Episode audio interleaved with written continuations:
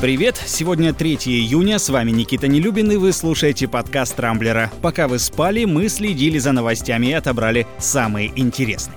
Украинские СМИ раскрыли смысл пролета американских бомбардировщиков возле границы с Россией. В США полицейские напали на журналистку российского информагентства «Спутник». Артист против артиста Евгений Миронов обрушился с критикой на Максима Галкина, а в соцсетях обсуждают женщину, завернувшуюся в полиэтилен. Теперь обо всем этом подробнее. США показали Путину, что будет, если он попытается обидеть Украину. Статья, опубликованная в одном из украинских изданий, стала самой обсуждаемой среди пользователей Рамблера. В ней журналист Юрий Бутусов объяснил смысл недавнего пролета бомбардировщиков ВВС США вблизи российской границы. Если коротко, то Соединенные Штаты таким образом продемонстрировали готовность прикрыть Украину с воздуха в случае возможного вторжения России на ее территорию. При этом автор статьи отмечает, что США пока не давали Украине никаких подобных обещаний.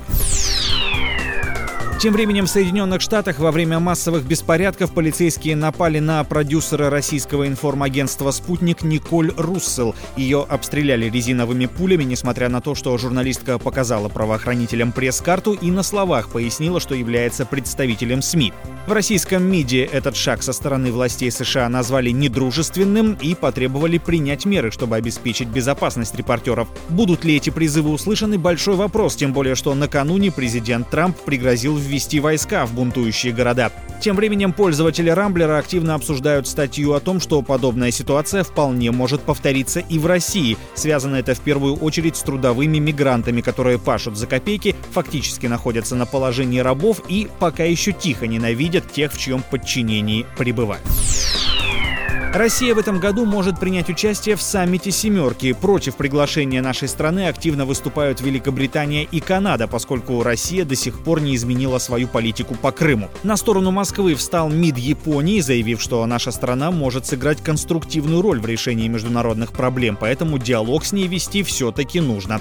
Напомню, в этом году на саммите G7 председательствует США, и Дональд Трамп уже пригласил Владимира Путина принять в нем участие. Как на это отреагируют остальные страны, страны-члены «семерки» пока непонятно.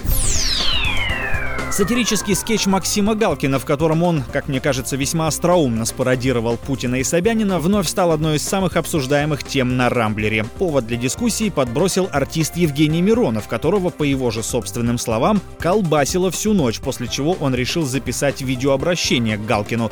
Худрук театра нации обвинил коллегу в желании хайпануть, чего не стоит делать в такой сложный для страны момент. Кстати, Миронов обмолвился, что политической сатиры в России нет, однако решил не вдаваться в рассуждения, почему так происходит.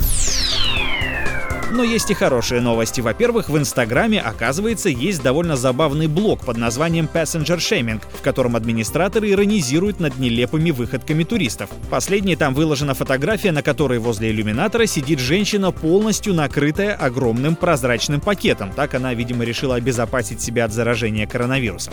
Пользователи, разумеется, сразу начали отпускать ироничные комментарии, например, сколько времени должно пройти, прежде чем она превратится в бабочку. Фото, кстати, опубликовано опубликовано на Рамблере. Заходите посмеемся.